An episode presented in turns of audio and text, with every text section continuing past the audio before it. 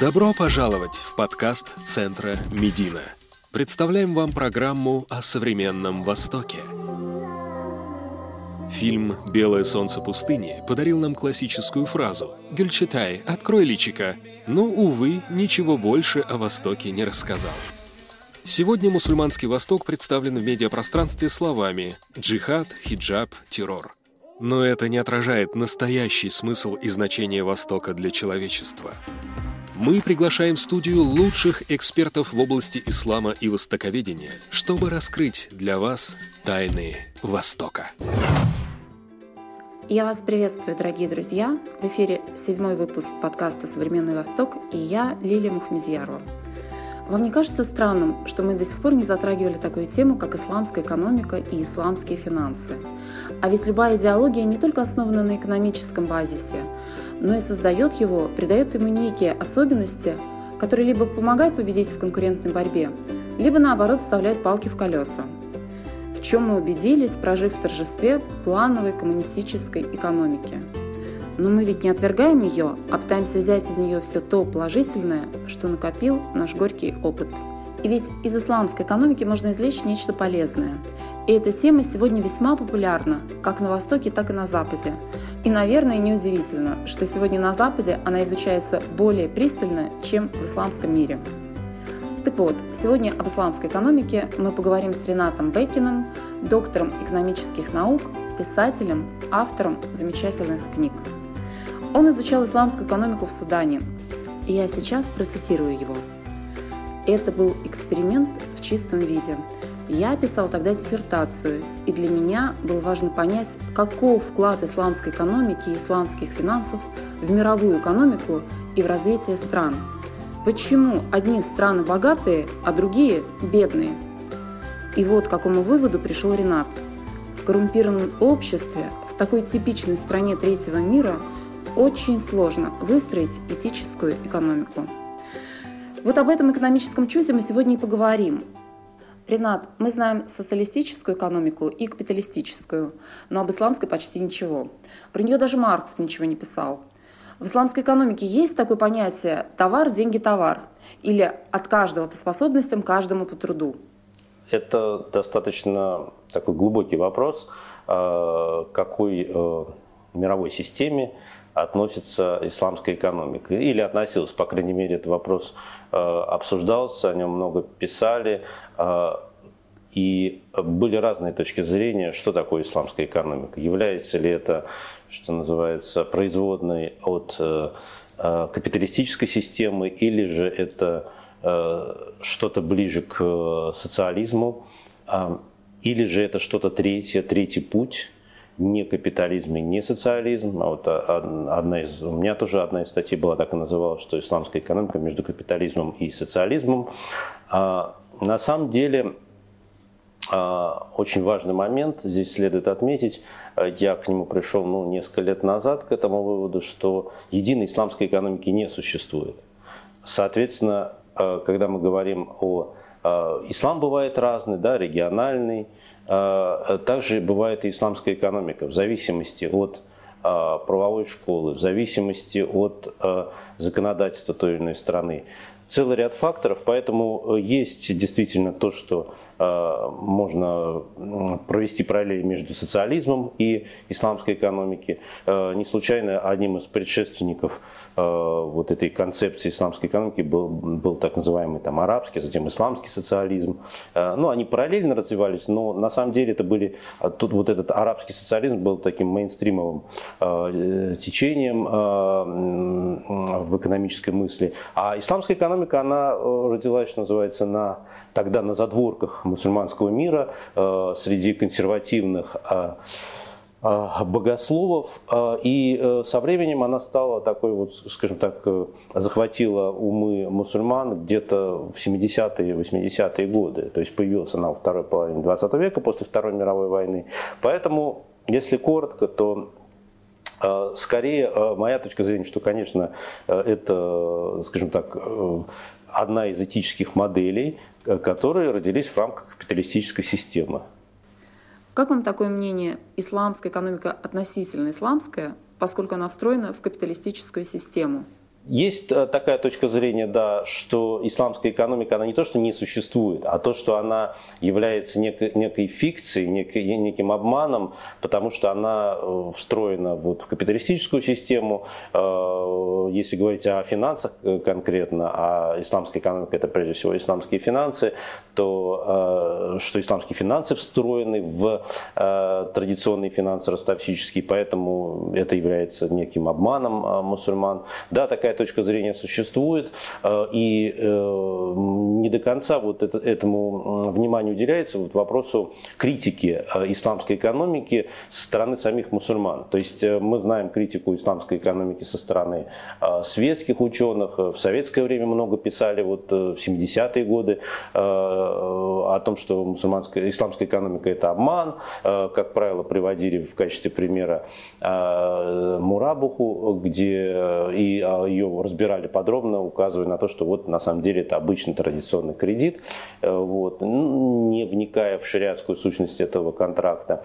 А, да, такая точка зрения есть, и это опять же подчеркивает, что нет единого понимания исламской экономики. Есть а, не критика исламской экономики, но есть ее такие интерпретации, с которыми, э, там, допустим, большая часть э, богословов не согласилась бы. Например, шиитская интерпретация исламская экономическая модель, там есть своя таухидная модель, она отличается, а, есть целый ряд нюансов, а, вот как раз именно связаны с богословско-правовой интерпретацией определенных понятий. Ну, в частности, там, если брать отдельный институт, исламское страхование, оно как таковое э, имамитской школе неизвестно. И э, проблема, которая стоит, стояла в свое время перед суннитами, дозволено ли традиционное страхование с точки зрения шариата, для э, шиитов эта проблема не была такой актуальной.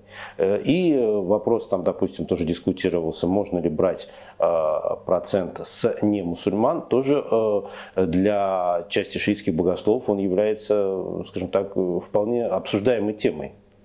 Поэтому вот э, это привело к э, пониманию того, что исламская экономика, она разная. И э, когда мы говорим, вот давайте вводить экономику там, или банкинг, соответствующий шариату, нужно сразу понимать, что мы понимаем, а, под шариатом в данном случае, и что мы понимаем под исламской экономикой. А и еще вот в дополнение к тому, что сказал, очень важный момент, а, опять же, есть критики именно внутри ислама, критики э, исламской экономики, они говорят, нет, мы не против э, самой исламской экономики, но в частности, вот тот же один из первых авторов, кто писал на эту тему еще э, до появления первых исламских банков, Мухаммед Бакир Асадр, он писал о том, что исламскую экономику можно реализовать только в исламском обществе. И вы с этим согласны? Скажем так, мне это это утверждение у меня не вызывает резкого отторжения, потому что во многом, а, вот если мы даже возьмем опыт России, а, мы видим, что эти принципы не работают даже вот в регионах компактного проживания мусульман не потому, что там введен шариат, а скорее потому, что общество само живет э, в соответствии с иными принципами, то есть оно настолько секуляризировано, и даже мусульманин, который совершает там пятикратную молитву, он, выходя за э, стены молельни, там, за, за двери молельни или мечети, он э, в экономической своей повседневной жизни зачастую ведет себя совершенно по-иному. И вот вопросы предпринимательской этики – это общая больная тема для всей России, не только для мусульманского сообщества, которое является частью э, российского общества бизнес и совесть вообще мало перспективны с точки зрения прибыли союзники. Как исламская экономика может конкурировать с мировой, если она основана на неких моральных ограничениях? Она может конкурировать, как раз вот эта конкуренция, она э, выявляет э, и ведет к определенным э, модификациям исламской экономики. Если вот опять же мы упомянули о том, что исламская экономика появилась во второй половине 20 века, то есть это вторая половина 40-х годов, теоретические работы тогда еще индийских и мусульманских ученых и египетских писали о том, как какой должна быть эта экономика, еще никто даже не думал о том, что появятся исламские банки, но уже рассуждали на тему, э, как они должны работать. В основном представлялось, что они будут работать на основе э, системы разделения прибыли и убытков, то есть мудараба в той или иной степени должна была использоваться. То есть не представляли первые авторы, что исламские банки будут фактически предоставлять полный набор банковских услуг, только уже под исламским, исламским брендом. И проблема в том, что далеко не все виды услуг, продуктов можно э, модифицировать без ущерба для шариата, без компромисса со стороны шариата, но, по крайней мере, э, э, что может вызвать некоторые дискуссии и споры. И поэтому вот Малайзии пошли по пути э, создания просто перелицовки всех банковских продуктов, создания исламских аналогов. Это была конкуренция. Э, и банкам исламским нужно было выживать э, в конкурентной борьбе с традиционными банками. Э, и это привело вот к тенденции, что и в других странах, кстати, то же самое продолжается. Э, к чему это привело в итоге? А, это привело к тому, что а, некоторые традиционные банки стали брать на вооружение инструменты исламского банковского дела, а исламские банки, в свою очередь, стали перенимать опыт традиционных банков и, и использовать некоторые виды сделок, которые ну, могут вызвать сомнения да, с точки зрения э, интерпретации. И эти сделки являются халяльными? Ну, скажем так, да, да, да, да, с точки зрения их халяльности они могут вызвать вопрос. То есть поэтому эта вот конвергенция привела к тому, что э, размывается вот эта граница, четкая граница между исламскими традиционными и традиционными финансовыми институтами.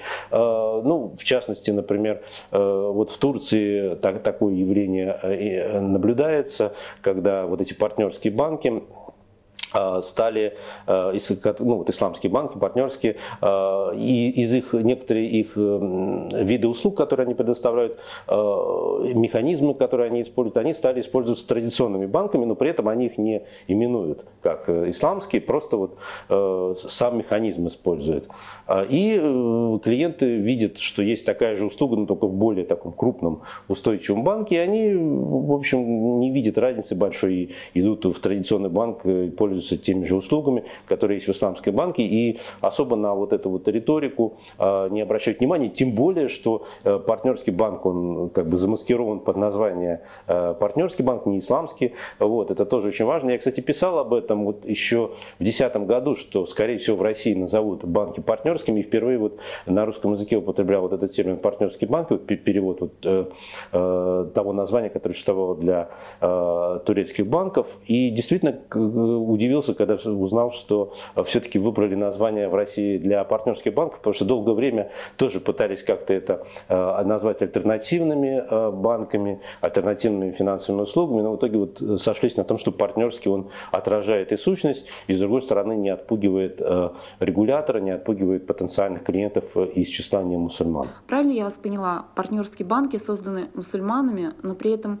не афишируется религиозная направленность этих банков. А это создано, да, мусульманами, просто это ну, сделано для того, чтобы э, слово «ислам» не раздражало там и в Турции, и в России. Э, вот. Хотя, опять же, здесь главное не название, а э, сущность. А, а что касается соответствия, ну, здесь нужно рассматривать каждый банк, каждое финансовое учреждение отдельно, потому что если брать, например, ту же Россию, одна из основных проблем э, это, как, как вообще для финансовой системы в целом, э, э, ну, это непрозрачность этих вот институтов. Ну, даже в большей степени они, они прозрачны. Вот если брать только центр партнерского банкинга, может быть, более-менее самое, наверное, такое прозрачное исламское финансовое учреждение в России, и то если брать составля... Э, шариатскую составляющую, то опять же здесь э, темный лес, потому что э, правила хорошего тона требуют, чтобы вывешивались фетвы шариатского совета банка,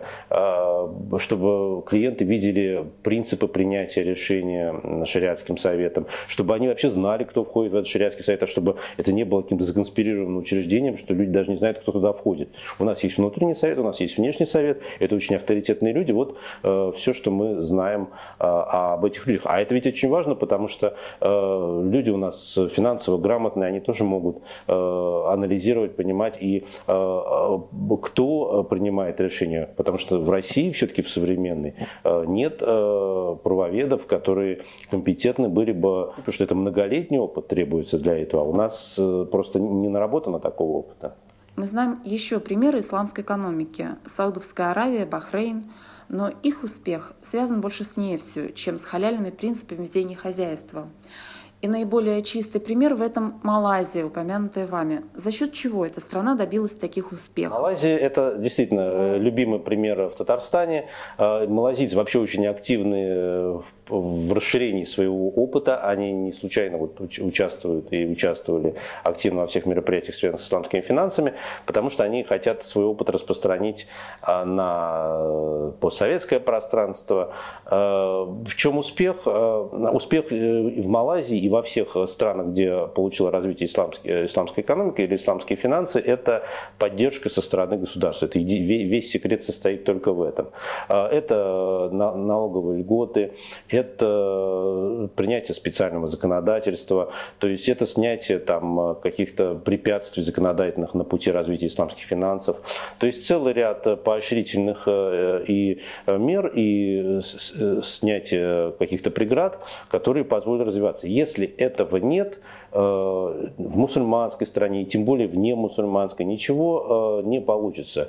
Э, ну, будут, конечно, какие-то могут быть ростки, инициатива снизу, как вот в случае, например, с Россией, да, когда после долгих дискуссий, ожиданий, все-таки снизу пошло вот это движение, были созданы товарищества на вере, там небанковские организации, которые а, пытались развивать принципы исламских а, финансов. Но а, их доля на рынке, их вклад, их клиентская база настолько ничтожны, да, что, ну, собственно говоря, не приходится говорить о, там, даже если мы исходим из того, что в России там 15-20 миллионов мусульман, ну, в общем, это, это все несерьезно, это капля в море. Но, опять же, если мы говорим о мусульманских странах, то доля на рынке там, банковских услуг, допустим, у исламских банков, она тоже невелика. Э, там считается очень хороший показатель, это 5-7% э, рынка, это э, просто потолок, по большому счету 10 это просто мечта. Поэтому единственная сторона, Судан, которая полностью исламизировала финансовый сектор, и то Судан находится в тяжелом экономическом положении. Кстати, почему вы поехали именно туда изучать исламскую экономику? Потому что в этой стране это единственная страна, где э, номинально, по крайней мере, реализованы принципы исламские. Но при этом страна в тяжелом экономическом положении. Ну, в данном случае, опять же, э, интересно было изучить эксперимент, то есть вот этот эксперимент в чистом виде, потому что я писал тогда диссертацию, уже заканчивал ее, и мне важно было понять, эм, опять же, один из, для чего вообще я изучаю, да, и э, как, какой вклад э, исламской экономики, исламских финансов э, в мировую экономику, вообще вот в развитие стран. Э, ну, то, что у меня слишком короткая была, наверное, поездка, но то, что удалось э, понять, это, конечно, э, и, и, ну, с экономическим положением Судана все понятно. Тут, опять же, э, проблема не только и не столько в исламской экономике, сколько, опять же, проблема с, э, если, опять же, такая глобальная тема, почему одни страны богатые, а другие бедные. Это институциональная проблема. Судана и э, исламская экономика, э, возвращаясь к тезису Садра, Мухаммеда Бакира Асадра о том, что надо построить э, общество, живущее по шариату, а, а потом строить исламскую экономику. Наверное, к Судану это тоже применимо, не потому что там люди не живут по шариату, ну, просто э, на институциональном уровне там просто коррумпированное такое общество, типичная страна третьего мира. К сожалению, вот на этом фундаменте, на этом базисе очень сложно выстроить этическую экономику. А, и, кстати, сами исследователи, вот с которыми я там встречался, и банкиры, финансисты, они э, считают, что очень много тоже злоупотреблений и при использовании тех или иных э, механизмов исламских финансовых, тоже, что э, очень важный момент. Сами можно принять законодательство, можно ввести те или иные механизмы, можно создать полностью исламскую финансовую систему, но она не будет работать, если люди к этому не готовы и люди будут злоупотреблять этим. В России, вставшей на капиталистический путь развития, наиболее успешными бизнесменами стали, как ни странно, староверы.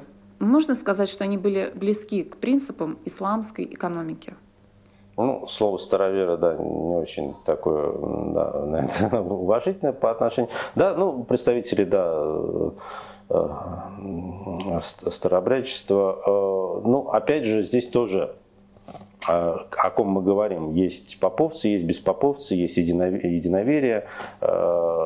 Строго, относительно строго принципы э, запрета ростовщичества соблюдали беспоповцы, и то не все, э, и, ну, по крайней мере, до, 20 до начала 20 века. Поэтому э, нельзя говорить о старообрядцах в целом, и даже в рамках беспоповских толков тоже Э, не было вот единства по вот, э, финансовой, по вопросам финансовой деятельности. А в целом, да, э, в отличие от Никонианской церкви, от современной православной церкви, которая достаточно индифферентно относится к вопросам и относилась к вопросам судного процента,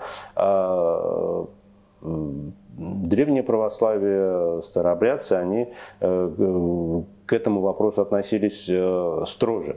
Эм, э, опять же, тоже интересный момент, э, как искупалась вина, да, вот если вступа, человек, представитель общины, вступал в недозволенные отношения, а к таковым относились не только сама ростовщическая деятельность, но и вообще само участие в сделке с иноверцами, нужно было класть земные поклоны, Э, то есть налагалась такая эптимия да, на, на э, человека им самим. Э, то есть это был тоже такой момент искупления. Плюс, конечно, главное было то, что интересы общины здесь соблюдались, и то есть человек выбирался общиной, обладавший предпринимательским талантом, который представлял общину вот во внешних отношениях, и ради интересов общины он вот шел на контакт с внешним враждебным миром. А здесь э, важно, конечно, самый момент, который э, способствовал успеху э, старообрядческой предпринимательской деятельности, это их гонимость. То, что они были гонимым меньшинством, как только появились свободы, 905 год, вот все эти принципы стали размываться. Поэтому, что касается мусульман, то, то здесь тоже в тех регионах, в тех странах, где мусульмане вынуждены были конкурировать э, с немусульманскими общинами, там, где их э, преследовали, где им нужно было э, вот, выживать, что называется. Там вот, предпринимательская активность, она развивалась. Если брать вот исмаилитов, например, их часто приводят вот в западных либеральных учебниках как пример как раз успешной мусульманской общины, которые вот добились успеха вот благодаря вот особому подходу и так далее, хотя исмаилиты, конечно же, не использовали никакие принципы исламского финансирования. Вот это как раз они одни из первых стали использовать ростовчические принципы, просто внутри общины только не э, давали э, процентные займы. В исламе запрещена процентная ставка, но именно она является локомотивом в мировой банковской системе.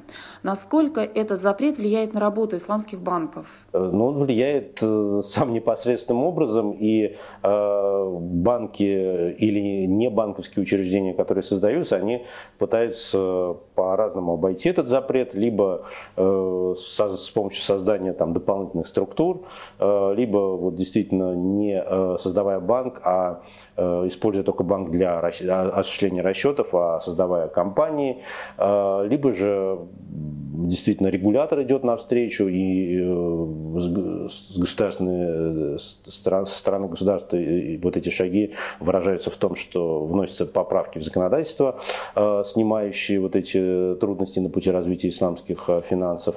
То есть тут разные пути, разные модели вза взаимодействия между государством, между регулятором и исламскими банками. Э, опять же, это подход э, такой, что эм, можно создать в любой юрисдикции э, исламский банк, если даже законодательство не вполне этому благоприятствует, просто этот банк будет ограничен в осуществлении целого ряда операций. Допустим, если законодательство не признает а, возможность не брать э, там, пени, штрафы с э, там, должника, который э, допустил просрочку, тогда банк берет этот штраф, но опускает его на благотворительность. Если невозможно использовать там или слишком дорого обходится использование механизма там, того же Мурабахи там, да, из-за двойного налогообложения, ну, банк может не применять его. Но это же не равные конкурентные условия. Нет, нет, конечно. Это зависит от юрисдикции. Если понятно, что в Судане, например, неравные условия для традиционных банков, условно. В Малайзии а, и в странах с дуалистической моделью а, они э, примерно равные для э, всех э, участников рынка и традиционных. Поэтому считается, что вот эта дуалистическая модель она наиболее удачная, потому что она создает равные условия. Но а в рамках той же дуалистической модели государство может э, оказывать повышенное внимание, э, оказывать действительно, э, то, есть предоставлять весомые льготы для исламских финансовых учреждений, может быть, на протяжении всего срока существования или на начальных этапах. То есть тут уже политика варьируется. А, ну и, наконец, вот традиционная модель, это третья, где регулятор, где законодатель не признает за банками особого статуса исламскими, и они а, работают, вот, просто приспосабливаясь к действующим а, условиям. А, не всегда это происходит удачно.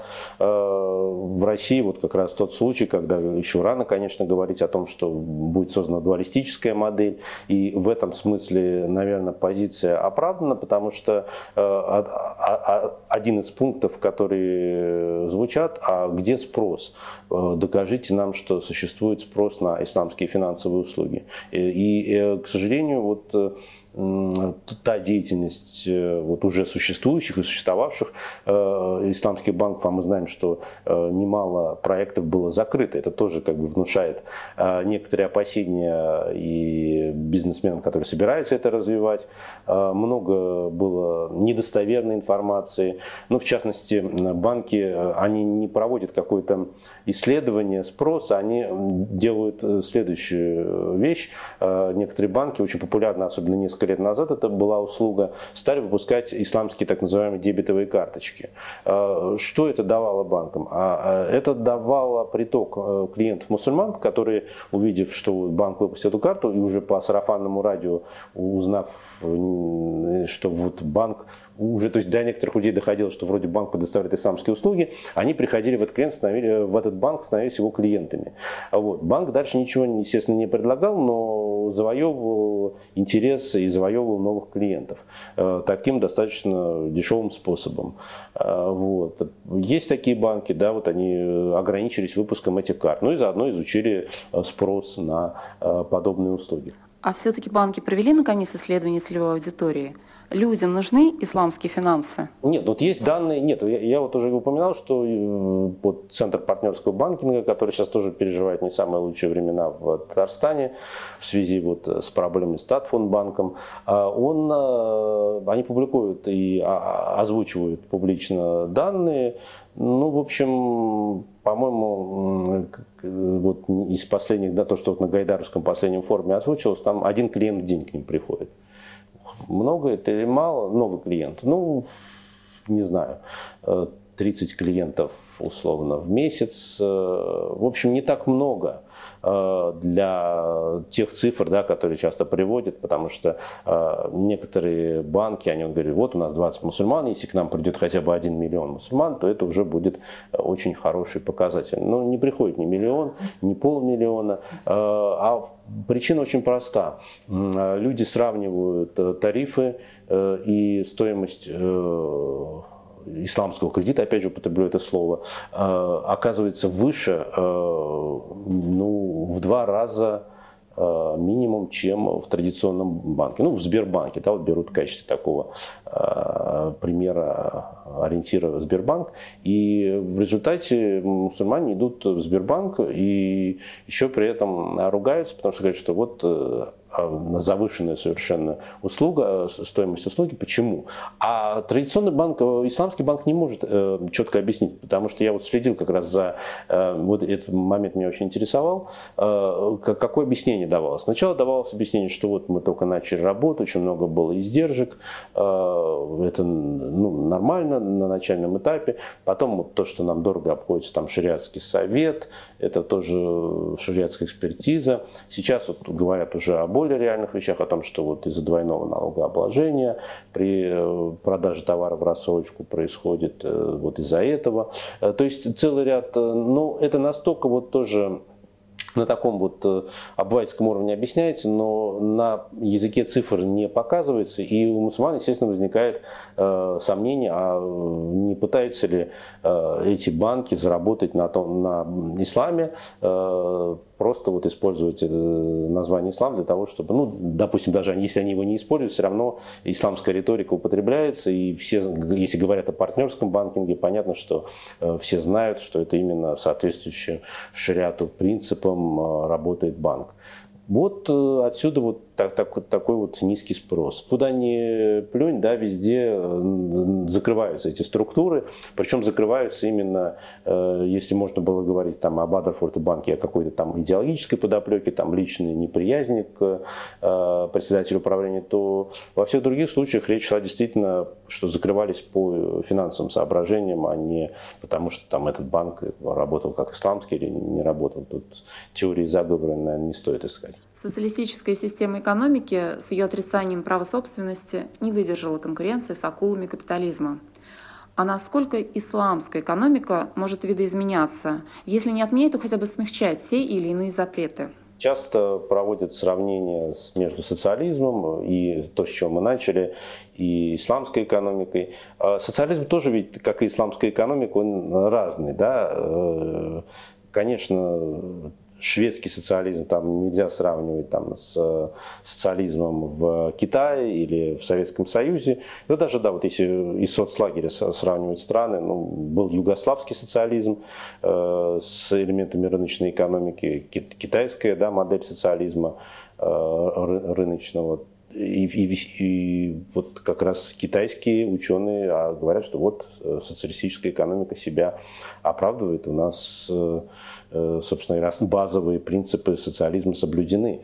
Поэтому нельзя говорить о том, что социалистическая система потерпела крах. То есть одно дело Северная Корея, другое дело Китай. Но тут можно дискутировать, это отдельная тема. А что касается исламской экономики, то а, на самом деле вот еще Некоторые идеологи, вот, э, мусульманские, там, Хасан Альбан, он, например, э, говорил о том, что в Советском Союзе создана как раз эм, экономическая модель, которая больше соответствует э, шариату, чем то есть это речь шла там, в 20-е годы, говорилось, по-моему, о том, что вот она больше соответствует шариату, чем то, что сейчас мы наблюдаем в Египте.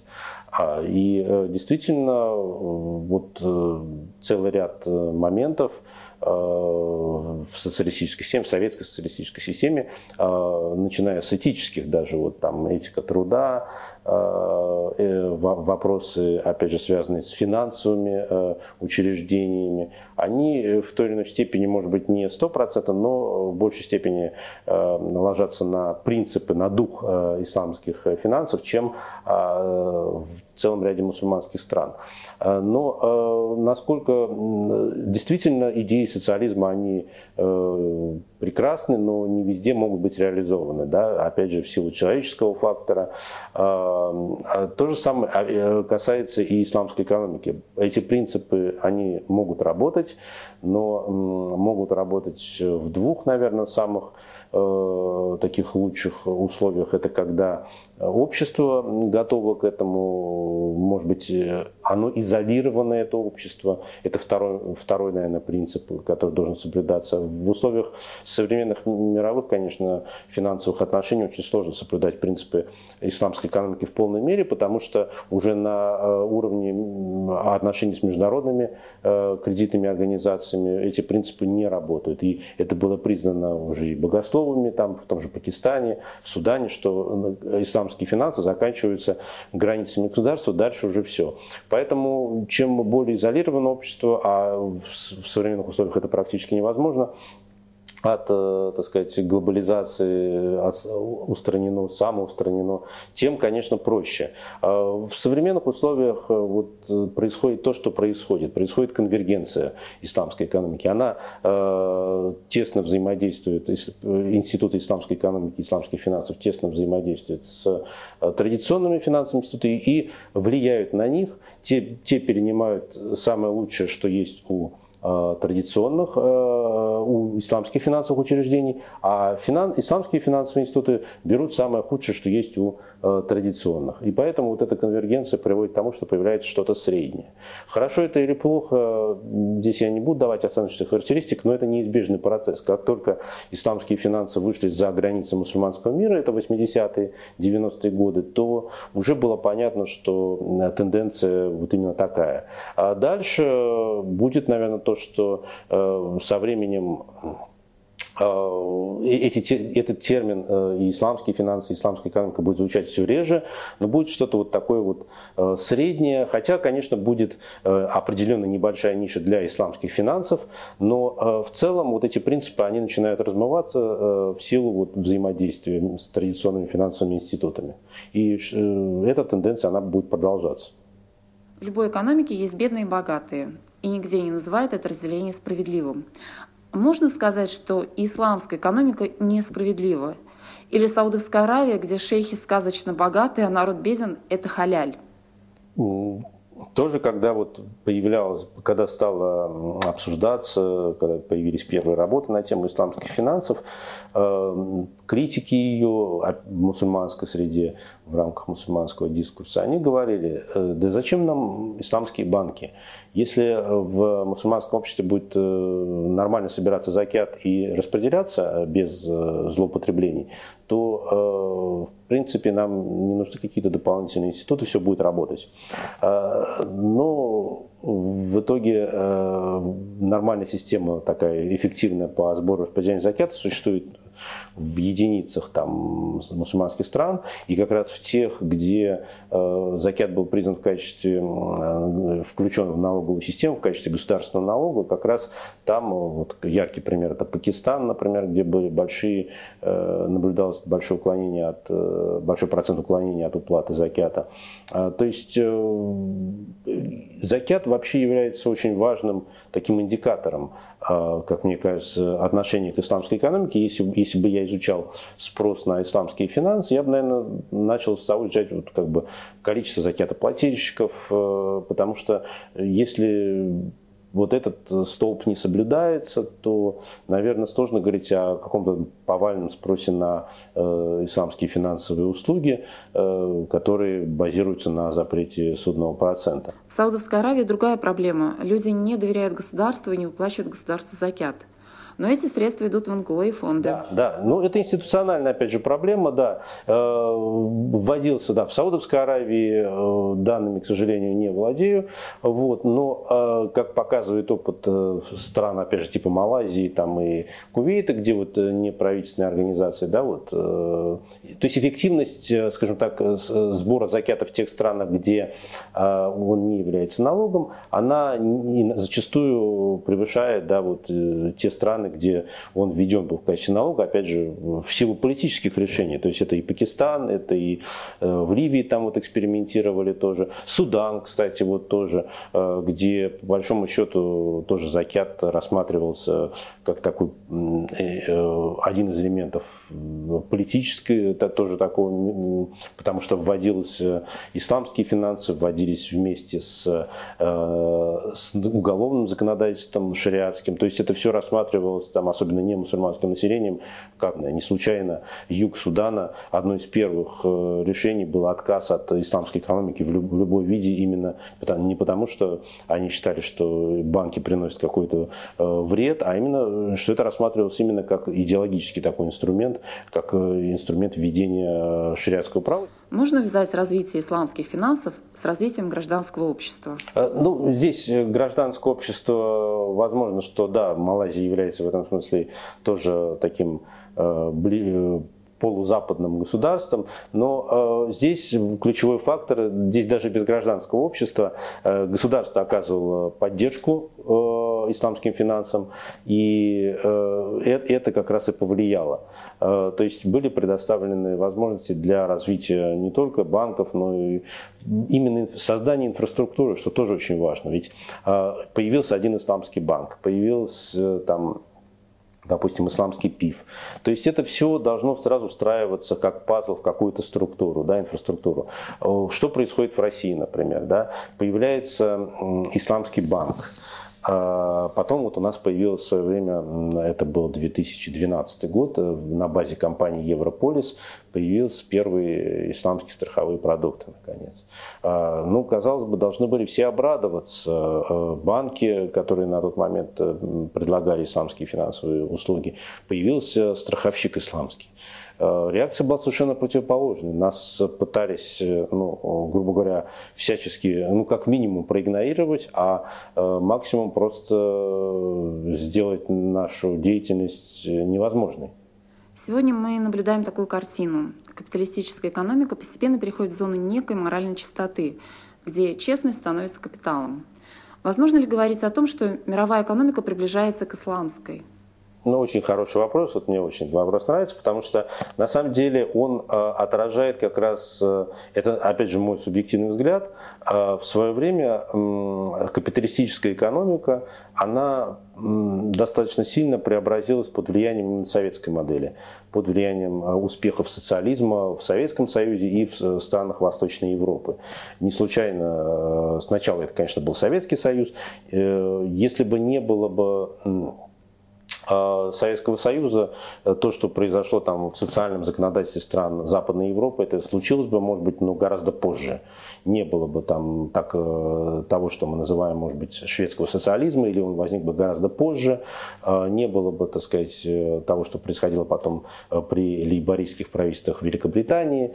То есть это все было вызвано страхом, перед рабочим движением, коммунистическим мировым движением, перед успехами Советского Союза, популярностью э, э, идей социализма в мире. Это происходило и в странах третьего мира в меньшей степени. Сейчас, конечно, не такое прямое влияние исламской экономики и принципов исламского финансирования проследить нельзя, но мне кажется, что вклад тоже нельзя и недооценивать. То есть здесь тоже повлияло на развитие, если не вот именно рынка финансовых услуг, и мы видим это на примере там, стран с дуалистической системой, когда, э, я уже говорил об этом, традиционные финансовые институты берут э, самые лучшие вот, какие-то принципы, отдельные механизмы э, из, исламск, из арсенала исламских банков, их по-своему переосмысливают, реализуют. Достаточно вспомнить, есть такой Як-банк, в Европе, он э, в Италии, там, в Скандинавии работает, он позиционирует себя как э,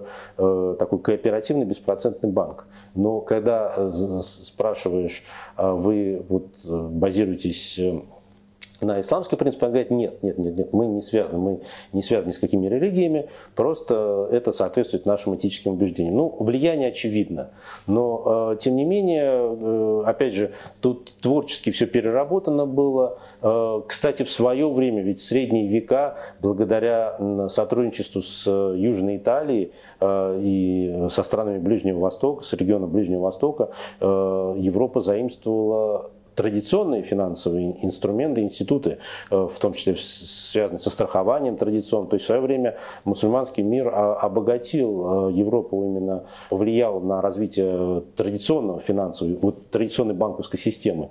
Э, здесь вклад этот не до конца тоже оценен. А, и сейчас вот косвенно тоже влияет уже на создание вот этой этической экономики и этических финансов. Я благодарю Рената за интересную беседу. Надеюсь, она открыла для вас много нового и уверена, непременно вас удивила. Лично я была удивлена многим. Например, тем, что исламская экономика родилась на задворках мусульманского мира, а реально развивается сегодня в передовых странах. Во-вторых, этическая модель исламской экономики родилась все же в рамках капиталистической системы. А в-третьих, то, что исламские страны создают равную конкурентную среду для всех форм экономики – Самые успешные примеры Малайзия и Турция, где созданы условия как для исламских банков, так и для традиционных, ростовщических. Также это можно назвать обмен опытом, ведь светские банки пользуются инструментами исламского банковского дела и наоборот. Называйте это как хотите, конвергенцией или диффузией, но то, что это взаимообогащение, очевидно. Но самое главное, как считает эксперт Бекин, успех в Малайзии и во всех странах, где получила развитие исламская экономика, это поддержка со стороны государства. Более того, можно сказать, что основной секрет успеха заключается в этом. Это налоговые льготы, это снятие каких-то законодательных препятствий на пути развития исламских финансов. Если этого нет, в мусульманской стране и тем более вне мусульманской ничего не получится. Спасибо за внимание. До встречи.